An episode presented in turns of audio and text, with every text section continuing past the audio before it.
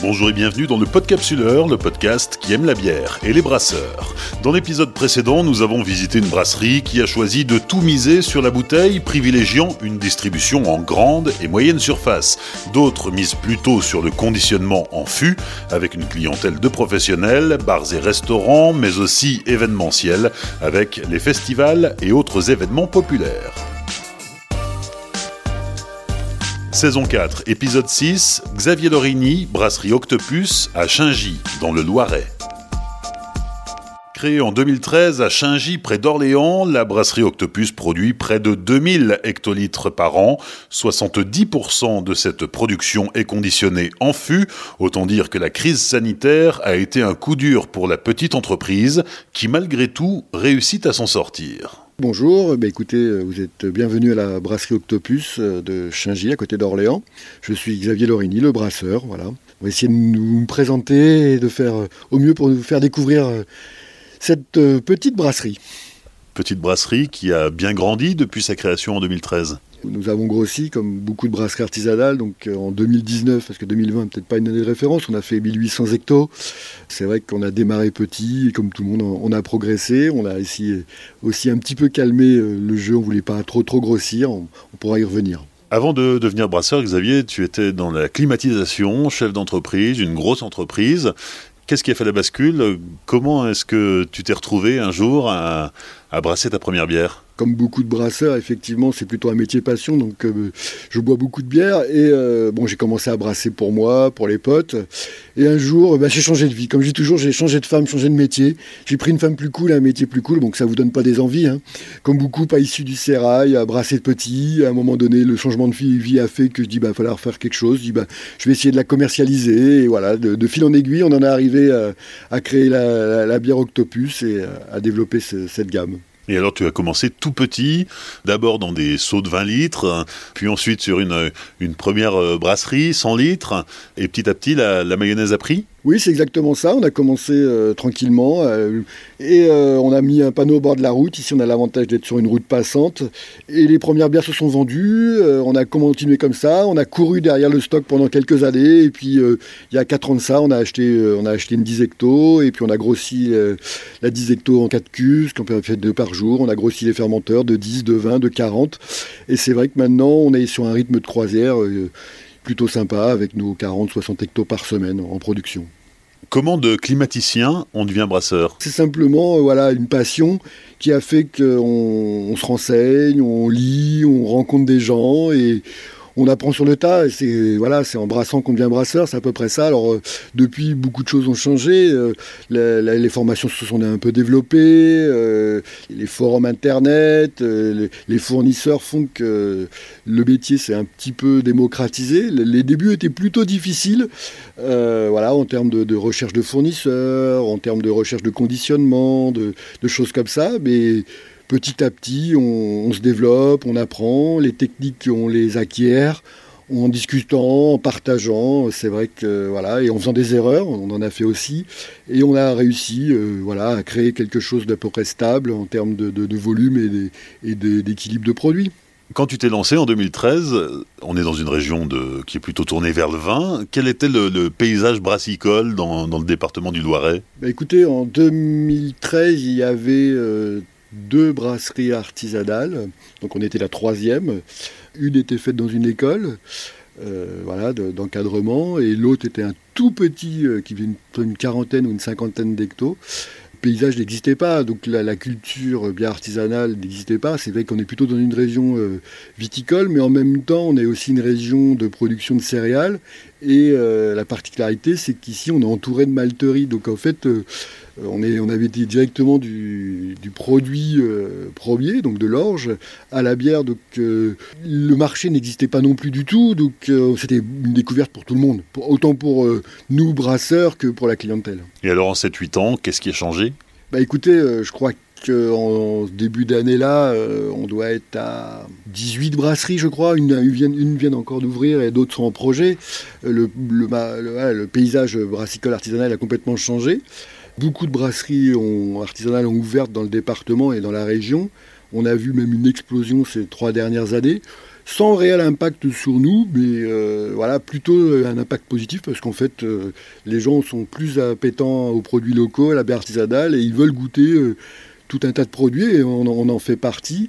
On se retrouve sur, euh, sur euh, une région où les, brasseurs se, développent comme partout, mais aussi dans une, bonne entente. On, est quand même, on reste quand même dans les, mêmes métiers, avec les mêmes problématiques. Donc euh, on se croise, on échange, on partage. C'est plutôt, plutôt sympathique. On est plutôt des confrères que des concurrents. Ton objectif, quand tu as euh, changé ton installation euh, il y a 4 ans, c'était d'atteindre 2000 hectos. Là, t'en es pas très loin, 2019, hein, année de référence, 1800 euh, hectos. Pourquoi pas plus? On avait décidé de grossir, mais de pas trop grossir. On va simplement, on voulait atteindre 2000 hectos, voilà, en rythme de croisière et pas faire plus, puisque en fait, on est deux dans, la brasserie. je suis quasiment tout seul à la production et euh, on ne souhaite pas euh, embaucher pour garder une certaine liberté, un certain confort.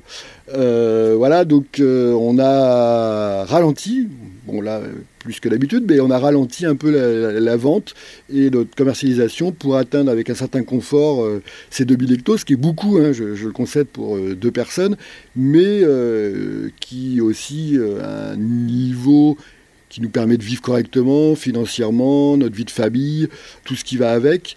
On ne souhaitait pas et on ne souhaite toujours pas de grossir plus. Euh, alors ça peut paraître étonnant, mais c'est vrai que euh, privilégie maintenant notre famille, notre vie en général. On gagne notre vie, donc euh, voilà, on est plutôt heureux à ce, à ce volume-là. Donc le fait de ne pas vouloir grossir est, pour nous important pour bien respecter tous, ces critères de, de famille. Quoi. Et pourtant, en 2018, vous avez euh, ouvert un, un brewpub, l'Octopub.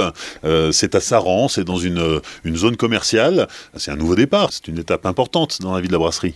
Alors oui, effectivement, euh, le brewpub était plutôt une aventure un peu différente puisque on a souvent voyagé aux États-Unis, visité énormément de brasseries et forcément énormément de brewpubs qui, sont même plus dans la culture. Donc on s'est dit, euh, en limitant un peu le volume, on va essayer aussi, euh, pour rien le cacher, valoriser euh, notre produit, le vendre un peu plus cher.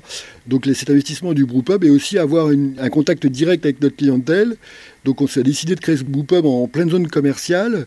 Alors effectivement, on a développé, embauché sur le brewpub, mais avec sur une structure différente. Mais on a quand même laissé de façon indépendante la brasserie. Le brewpub est autonome, avec ses propres salariés. Et moi, en tant que brasseur, j'y vais exclusivement pour brasser, je n'ai pas de contact avec la clientèle. On est plutôt très satisfait de ce nouvel investissement, mais euh, voilà, ça reste quand même euh, plutôt une, expérience, un contact différent, une approche différente qu'on voulait faire découvrir et qu'on nous-mêmes voulait découvrir en tant que brasseur, en tant que producteur. Et c'est plutôt assez, sympa. Quoi. Mais on ne souhaite pas non plus, on a eu par exemple l'opportunité d'en ouvrir d'autres, on n'en a pas non plus souhaité. C'est vraiment rester local, ne pas être euh, hyper euh, dépendant de notre, notre, structure. Et on est plutôt content de ça. C'est vrai que l'accueil est plutôt sympathique. Et en tout cas, c'est cohérent avec euh, le, projet de la brasserie Octopus, qui est de, rester une, brasserie locale, avec une zone de chalandise d'une vingtaine de kilomètres euh, autour de la brasserie, beaucoup de clients professionnels, café, hôtel, restaurant. Bon, en ce moment, c'est un peu en panne tout ça, mais, euh, mais en tout cas, c'est là-dessus que la, brasserie Octopus s'est développée. Alors oui, la particularité ici pour de, la brasserie, qui est assez étonnant pour une brasserie artisanale, c'est qu'on fait plus de 70% de nos volumes en fût. Donc euh, aussi bien euh, café, hôtel, restaurant, c'est cher, mais euh, bon, aussi festival, fête de village, des choses comme ça. Donc on souffre effectivement particulièrement. Et le groupe up, c'est un peu aussi cette orientation-là, puisque c'est ça reste que de la vente de fût quelque part et de la bière à la pression. Mais oui, c'est assez étonnant cette, ce positionnement. C'est un positionnement qu'on a pris assez tôt comme on n'était pas beaucoup, et c'est vrai que le conditionnement bouteille euh, bah, nous, embêtait comme beaucoup de brasseurs, c'est pas une étape hyper intéressante et ça nous permet actuellement de faire des volumes quand même importants. Beaucoup de gens peuvent se poser des questions, donc comment on fait de tels volumes avec si peu de personnes bah, C'est simplement en faisant énormément de fûts, en limitant le nombre de clients, et euh, ce positionnement fût est aussi, euh, voilà, nous permet aussi de moins travailler, on ne va pas se le cacher, d'être plus présent, quelque part très présent même dans, notre zone d'achalandise, sans euh, courir un petit peu partout. Sur la zone d'achalandise, effectivement, nous on est présent vraiment dans un secteur très limité, hein. on ne va pas retrouver nos bières un peu partout, encore que ça commence un peu à se développer, mais, mais voilà, on est vraiment présent dans un rayon de 20 on, va rarement en dehors de, cette zone de confort. Donc euh, voilà, on est, plutôt content. Les, les, gens nous connaissent, on a une petite réputation, euh, voilà, donc c'est plutôt sympa. Donc la brasserie Octopus a atteint sa vitesse de croisière, son rythme de croisière, autant en termes de production qu'en termes de distribution? Oui, alors euh, effectivement, donc en production, on a dit qu'on a arrêté à peu près à ce niveau-là, donc ça varie d'une année à l'autre, bon là ça varie plutôt à la baisse, mais, mais voilà, donc en termes de distribution, nous on travaille avec un distributeur, on est plutôt très satisfait, qui s'occupe de toute la partie distribution, donc on est vraiment euh, voilà, sur un partenariat assez fort, en plein renforcement même, et on a plutôt une visibilité euh, sereine sur les prochaines années, puisque ce partenariat-là nous rassure en fait sur nos volumes. Alors, dans cette période compliquée du Covid, euh, on est euh, voilà, de plein fouet touché, puisque nous, comme 70% des volumes sont faits en fût, ben, de 70, c'est passé à zéro. Notre structure nous permet d'absorber facilement, entre guillemets, cette, cette baisse d'activité, mais aussi nous rassure euh, sur l'avenir, quand ça va repartir, nous, voilà, du jour au lendemain, on sait que euh, si les bars, les restaurants, euh, les festivals rouvrent, les volumes seront au rendez-vous. On n'a pas d'inquiétude sur un avenir plus ou moins proche. On s'inquiète de la vie de tous les jours, on va dire ça comme ça, mais, mais le jour où ça va repartir, les volumes seront au rendez-vous et on retiendra notre rythme de croisière sans trop de difficultés quand on est le capitaine du, navire, comment est-ce qu'on traverse cette période de turbulence euh, de, la, Covid? Il faut se réinventer? Ça s'est passé euh, en deux étapes. Alors le premier confinement, on partait un peu avec la fleur au fusil. Euh, ça faisait deux ans qu'on n'avait pas pris de vacances. on était à fond la gabelle. On s'est dit bon, on va être arrêté trois semaines, un mois, de aller deux mois, et puis ça va être, on va être peinard quoi on va se reposer, on va remettre les stocks à plat. Euh, on avait un gros volume de. Euh, on s'est commencé à s'inquiéter un peu pour le volume de fûts parce qu'on préparait la saison. Et bon, euh, on achetait un peu de bière pour rien, pour rien vous cacher en fût. On avait quand même pas mal de, quantité. Je crois qu'on avait, au moment du confinement, on avait pas loin de 1000 hectos au stock pour la saison. Et donc tout s'est arrêté du jour au lendemain. Et bon, on a eu la chance sur le premier confinement que c'est reparti vraiment de façon très très importante sur la période de juin, juillet, août et septembre. Donc on a écoulé quand même des gros volumes. Par contre, on était un peu plus inquiet là sur la période basse quand le deuxième confinement a été arrivé. Ça nous a coupé un peu dans notre élan. On s'est dit, oh là là, quand est-ce que ça va repartir? Donc en fait, on a géré ça un peu euh, différemment entre les deux. La deuxième fois, on a prévu un peu plus les choses.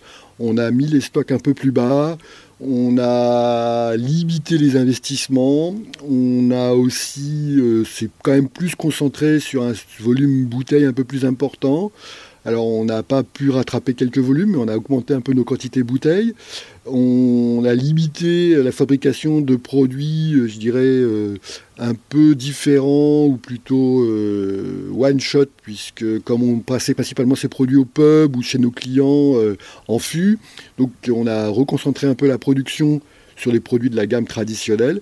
Et on a aussi quasiment arrêté la production de bière pendant trois mois. On a, diminué des volumes de façon importante. On a, par exemple, sur le mois de décembre, on a brassé 40 hectos pour le mois, alors qu'on en fait minimum 40-60 par semaine. Donc en fait, on, s'est mis à l'arrêt, on, on courbe le dos. Euh, voilà, financièrement, ça va plutôt bien puisqu'on a une structure solide. On attend avec impatience que ça reparte, sans trop d'inquiétude. Xavier, on est dans ta brasserie, euh, c'est ton territoire, c'est ton antre. Alors, euh, on va faire vite parce qu'il fait froid, on enregistre en, février et les portes sont grandes ouvertes. Oui, effectivement. Donc, euh, ouais, on, travaille comme ça. Donc, on est un petit peu au ralenti. Là, la brasserie, elle n'a pas tourné depuis un petit moment. Donc, ici, on est sur une brasserie 4 euh, cuves. Donc, on est en, en, infusion traditionnelle. 4 cuves, donc une, cuve d'empattage, une cuve de filtration et une cuve d'ébullition. C'est une 10 hectos, mais j'en fais toujours deux par jour. Donc, en fait, pendant que je suis en ébullition, je vais empâter le, deuxième brassage. Et je vais remplir des fermenteurs, hein, cylindro coniques de 40 et de 20 hectos. C'est assez traditionnel ici. voilà, j'ai essayé de très rationalisé. Euh, ici, euh, on a dans les deux brassages, je commence très tôt le matin. L'avantage, c'est qu'on dort sur place, donc euh, je vais me lever très tôt le matin, je vais mettre en chauffe, je vais empâter, je vais me recoucher, et après je me relève, c'est automatique, je me relève quand la première phase est terminée. Et voilà, vers, vers 5 heures le soir, j'ai terminé mon, mon, deuxième brassin, et quand je fais mes 40 hectos, j'en enquille deux jours de suite et je les remplis. Alors généralement, c'est voilà, je brasse deux fois, deux fois par semaine, donc 40 ou 60 hectos par semaine en pleine période. On est euh, beaucoup sur des fûts, donc on est en isobar euh, non filtré, donc euh, je vais directement remplir mes fûts depuis les cuves. voilà, il y a une grosse partie de l'activité, c'est quand même le lavage de fûts, c'est un peu rébarbatif.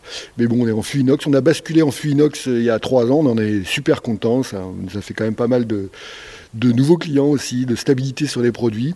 Donc on est non filtré, voilà, et on a une petite chaîne d'embouteillage. on est quand même à 1500 bouteilleurs, tout automatique. On a essayé aussi de rationaliser de ce point de vue-là. On arrive tranquillement à, se développer.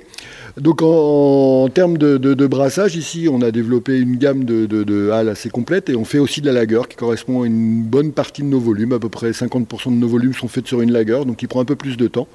Donc euh, voilà, on a investi début d'année dernière hein, sur des 40 hectos. Avant, on n'était qu'en 20 hectos pour euh, encore euh, gagner du temps, voilà, donc en, lavage, en, conditionnement. Donc c'est vrai que c'est très rationalisé, assez compact.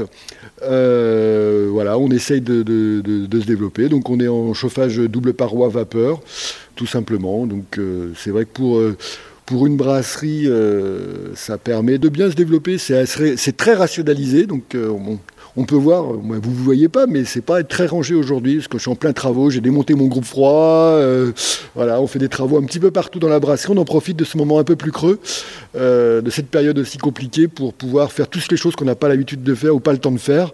Donc on est euh, voilà, en plein, on a pas mal de projets aussi pour les, pour les prochaines périodes. Donc voilà, on est sur, sur, cette brasserie plutôt intéressante. Moi je trouve en tout cas bien optimisée. Alors on va parler des projets dans un instant, mais avant ça, ici tu brasses combien de recettes?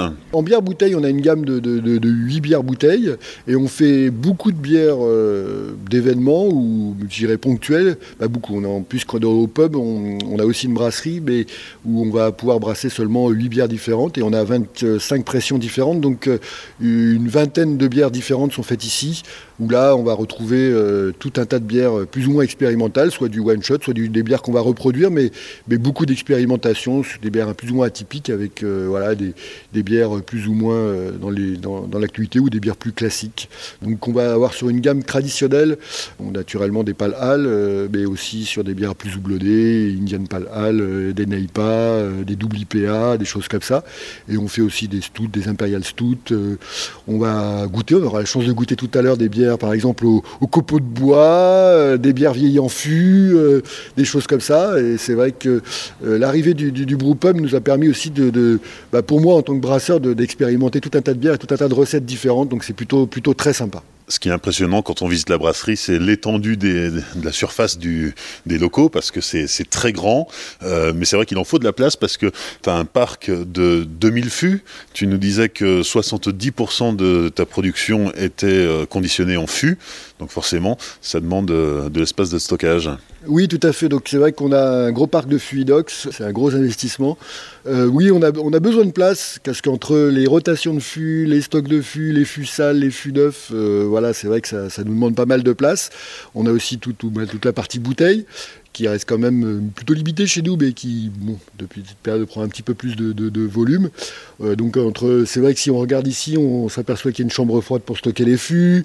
On s'aperçoit que voilà, beaucoup de fûts sont en attente à l'extérieur euh, pour être lavés. voilà, donc pour le moment, c'est un peu en stand-by de ce point de vue-là. Il faut de la place pour faire de la bière. Donc ici, on a 1000 mètres carrés, donc c'est quand même, on est plutôt confort. Et tu fais du vieillissement Alors oui, on fait du vieillissement en, fût. voilà, ici on a fait un peu de vieillissement en fût de cognac. Donc ça, c'est plutôt des produits très sympathiques euh, qui ont l'avantage d'être vendus avant d'être faits.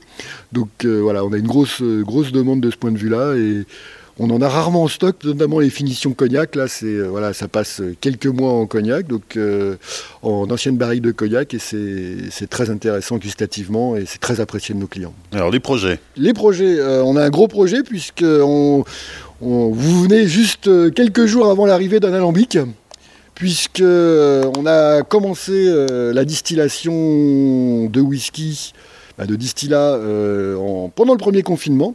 Alors, c'est une réflexion qu'on avait eue bien avant l'arrivée du Covid. Comment essayer aussi de changer, de, se renouveler, de, faire des nouveaux projets? Euh, donc on a décidé de se lancer dans, les spiritueux, notamment le whisky. Donc euh, un alambic de 1000 litres euh, arrive cette semaine. Donc on a fait l'année dernière 100 hectos de mou à whisky qu'on a fait faire distiller à façon et on a investi donc dans un alambic hybride qui va nous permettre de faire vieillir du whisky. Donc j'ai dégagé une salle complètement vide là pour faire un chai. donc on a le projet de, fabriquer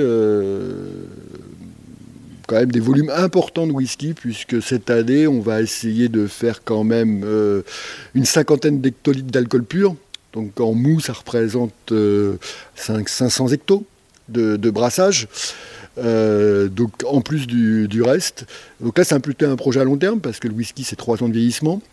donc voilà, un projet sur les, prochaines années, la prochaine décennie, et pour ma retraite. Voilà, donc c'est vrai que euh, voilà, on est super content de ce projet puisque on a la chance d'être dans une région très céréalière, euh, de pouvoir euh, faire malter le malt du champ qui est derrière la brasserie, alors qui, est plutôt plutôt réservé, puisqu'on a fait planter une variété euh, spéciale whisky, donc euh, voilà, qu'on n'avait jamais fait sur la bière. Euh, voilà, donc c'est des projets qui sont voilà, de, longue haleine, mais aussi sur une culture intéressante. La craft distillerie, c'est nouveau, ça se développe aussi énormément.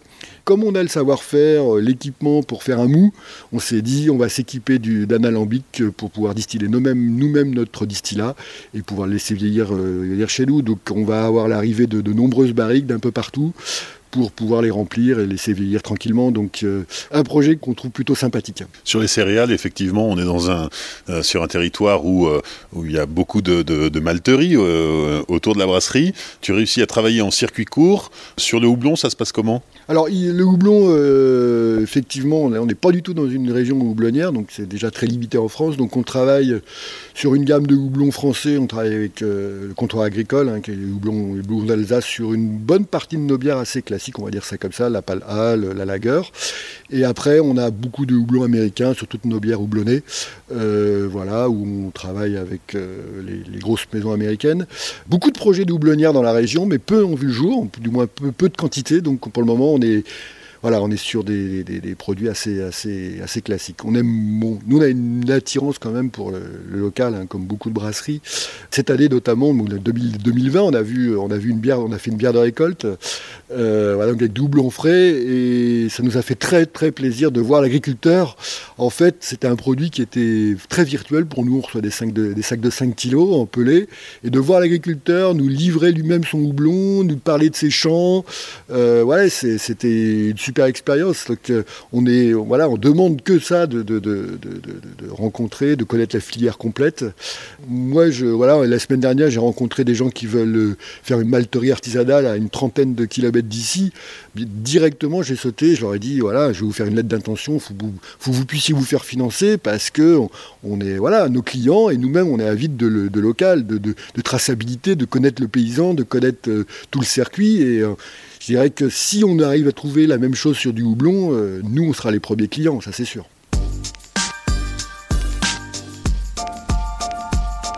Les cinq dernières minutes avec euh, la dégustation. Alors Xavier, qu'est-ce que tu nous as préparé? Alors euh, écoutez, soit des bières un petit peu traditionnelles, on va dire ça comme ça pour nous. Donc j'ai sorti la blonde Pale Hall, à 1429 blonde, qui est une Pale Hall avec des houblons alsaciens à 5,9 d'alcool, euh, légèrement doré. Euh, voilà, on est plus sur les côtés un peu de sucrosité. Euh, voilà, une blonde qui est faite avec une, levure, qui est atténuée à, pas trop, donc plutôt sympathique.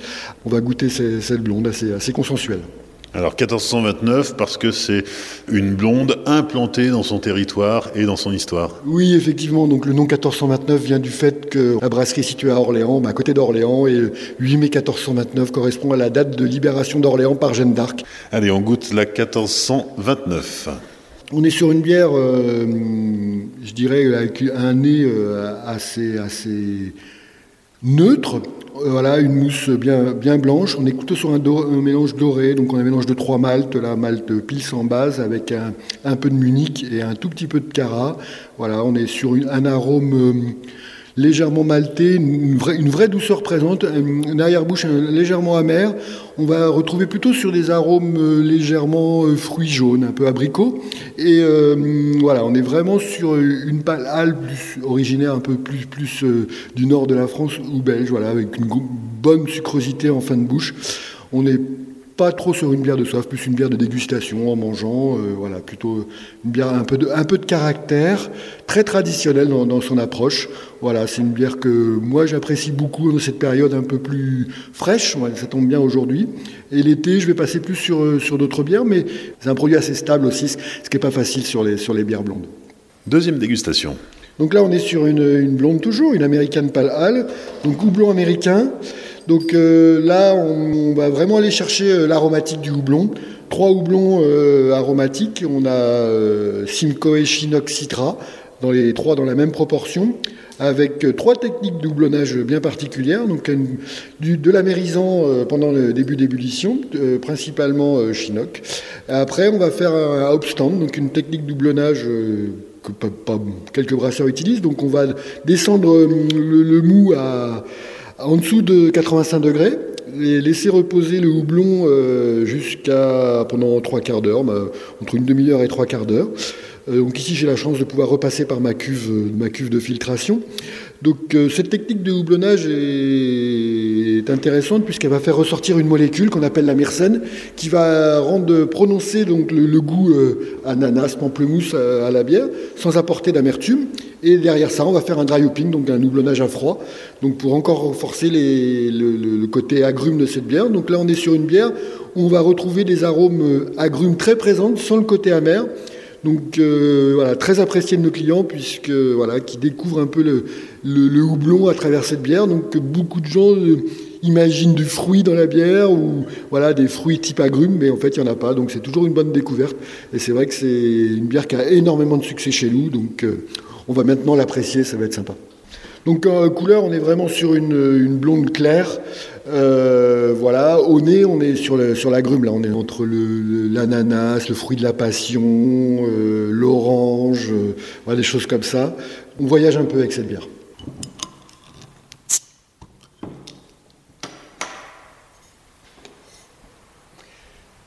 Donc là, on va goûter la triple, donc qui est une blonde dorée quatre maltes différents, puisque je vais, en plus du, du euh, Pilsen, du Munich, euh, du Caravienne, on va mettre un tout petit peu de dark caramel, donc on va avoir plus de notes un peu plus maltées.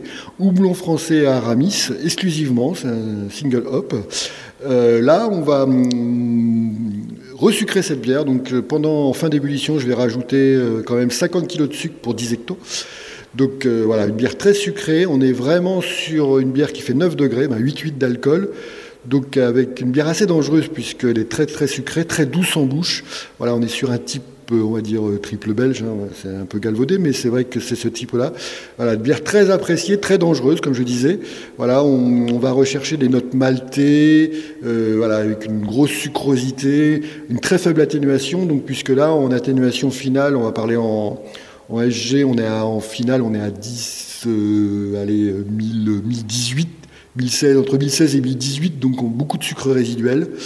Bien, bien, bien lourd à boire, bien pour nous réchauffer aujourd'hui parce qu'il fait froid. Donc euh, voilà, on va apprécier cette bière, euh, je pense. Une bière vieillie, Xavier. Donc c'est une bière brassée en 2016, vieillie en fût de cognac, une ambrée à 7 degrés d'alcool.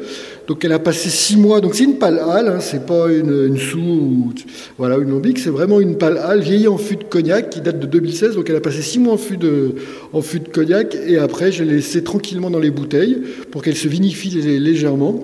Voilà, une mousse très persistante, ambrée. À la vue, c'est très limpide, très pétillant. Et là, si on plonge le nez dedans, on va se retrouver euh, en Charente, dans le cognac. Donc euh, voilà, on a le côté d'une bière vieille quand même, donc puisque je vous rappelle 2016, des notes de, cognac, mais aussi des notes un peu de vinification, de vin.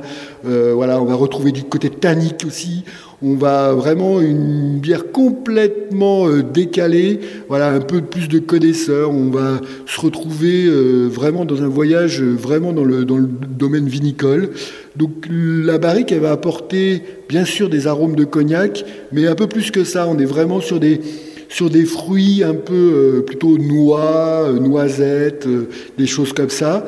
Et dès qu'on va la passer en bouche, donc là, on va bien sentir la pétillance. Et je dirais le côté alcool va un peu s'atténuer. On est plus présent sur les arômes d'alcool, de, cognac, de d'eau de vie en au nez et en bouche. On est plus sur une bière, voilà, on va sentir le côté aromatique, un peu de, un peu du, du, du vin. Voilà, on est vraiment dans, dans ce monde-là.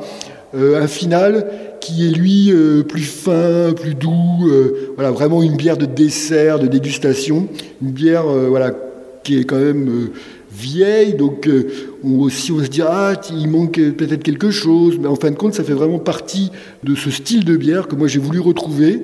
voilà, on en a eu 1500 bouteilles, il doit m'en rester 200 à peu près, que je laisse encore évoluer, que je vends très peu en fait aux amis. Euh, voilà, donc j'en fais régulièrement des bières vieillies en, fût. Euh, mais qui sont quasiment vendues toutes avant d'être avant d'être produites. Celle-ci, j'ai voulu la garder parce que je trouve qu'elle est plutôt sympa. Voilà, une, bière d'amis. Voilà, pour, je sors que pour les potes, quoi. Voilà, une bière de potes. Donc là, on va goûter euh, une bière qu'on a, c'est une IPA qu'on a appelée Hotel California parce qu'on est vraiment sur une IPA euh, East Coast, houblon américain, trois houblons. On est houblon principal aromatique mosaïque. On va mettre un peu de Simcoe et un peu de Chinook. Vraiment une IPA traditionnelle, que voilà, on est vraiment sur les arômes d'agrumes, avec une alcool assez prononcée, à 6,5. Au niveau couleur, on est sur une bière euh, blonde, hein, dorée. Euh, au nez, là, on est, euh, on est dans, le houblon, hein, on ne va pas se tromper. voilà, arôme d'agrumes, on n'est pas vraiment du tout, on n'est pas du tout sur le côté résineux du, du, houblon. On est vraiment sur un côté fruité, fruité, goût exotique. Euh, voilà, euh, fruit de la passion, euh, ananas, voilà, on est, on est, si je ressens encore là, on est vraiment dans un voyage, je dirais, dans les îles, voilà, on est sur ce, type de produit. Vraiment, le côté, le, houblon mosaïque va ressortir, mais le houblon mosaïque, où là, on va le mettre quand même des grosses quantités de houblon en, en dry hopping, puisqu'ici, pour 10 hectos, on doit être à 15 kg de houblon. Donc ça commence, ça commence à faire, avec pratiquement 10 kg de mosaïque. Donc euh, un houblon, euh, comme son nom l'indique, euh, un peu passe-partout, un peu, voilà, qui va s'accommoder. Une levure de chez AEB qui s'appelle AY4. Voilà, une levure très typée américaine. On reste vraiment dans, dans ce côté américain. Une bière qui, c'est mon 4 heures, quoi. Au moins une ou deux par jour minimum. Hein. Dernière dégustation, Xavier. Oui, il y en a d'autres, mais on va s'arrêter là. Donc on va goûter une bière encore un petit peu différente, puisque ça s'appelle, euh, elle s'appelle Tropical Juice. Donc c'est une bière euh, mangue, fruit de la passion. 120 kg de fruits dedans. Donc là, on est le fruit directement, qui est mis pendant la fermentation. Donc là, on est vraiment sur euh, des arômes de fruits. C'est une bière qui est lactosée. Donc on va rajouter 100 non, 50 kg de lactose pendant, pendant le brassage. Donc on va essayer de, garder l'arôme du fruit, une bière fruitée, voilà, plus un, jus d'orange en fait. Hein. on est vraiment un truc un petit peu atypique. Ça reste quand même euh, légèrement acide. Euh, voilà, on essaye de faire un truc euh, pour les gens qui n'aiment pas trop la bière en fait. Voilà, c'est plutôt, plutôt original. On va retrouver quand même l'acidité des fruits, une petite sucrosité. voilà, on a l'impression de boire un jus d'orange en couleur. Donc on, va, déguster ça pour finir un petit dessert, quoi. Allez, on va se faire plaisir.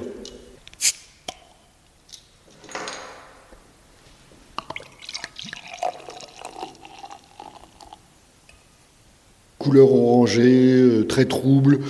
Si on met le nez, on va, on se dit tiens, on est sur un petit jus d'orange, un petit chose comme ça. On se dit tiens, qu'est-ce que c'est euh, On se pose bien la question.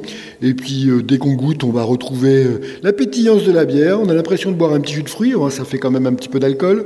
Voilà, on est un peu loin d'une bière, mais mais il y a une petite clientèle pour ça. C'est original, c'est sympa, ça se boit très frais. C'est pas trop trop la période, mais c'est vrai qu'on va on va quand même l'apprécier pour son côté désaltérant légèrement sucré, euh, voilà, avec beaucoup de texture. Euh, voilà, on, navigue entre le jus, la bière euh, et ces arômes de, fruits exotiques. Voilà, on va se faire plaisir. Voilà, en bouche, Voilà, ouais, un jus de fruits, on est vraiment, on, sent la mangue. Voilà, la mangue est plutôt partie prenante, alors que voilà, c'est 50% avec le, fruit de la passion, lactosé pour éviter un peu l'acidité du fruit de la passion. Le premier essai qu'on avait fait, c'était une mangue ananas, et là on était vraiment sur le côté, acide. Donc on a augmenté le, taux de lactose. C'est vrai que, ben, à force d'y goûter, on, quand apprécie. Hein. on est vraiment content, c'est original et plutôt sympa à boire.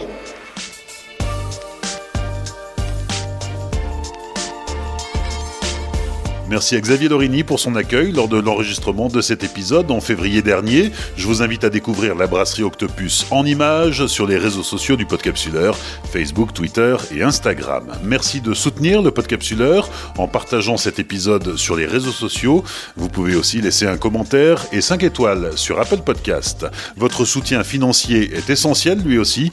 Merci d'y penser et rendez-vous sur la page Tipeee du Podcapsuleur. Dans 15 jours, nouvelle destination. Nous irons prendre un bain de soleil à Marseille. D'ici là, souvenez-vous, l'abus d'alcool est dangereux pour la santé, alors savourez mais sans forcer.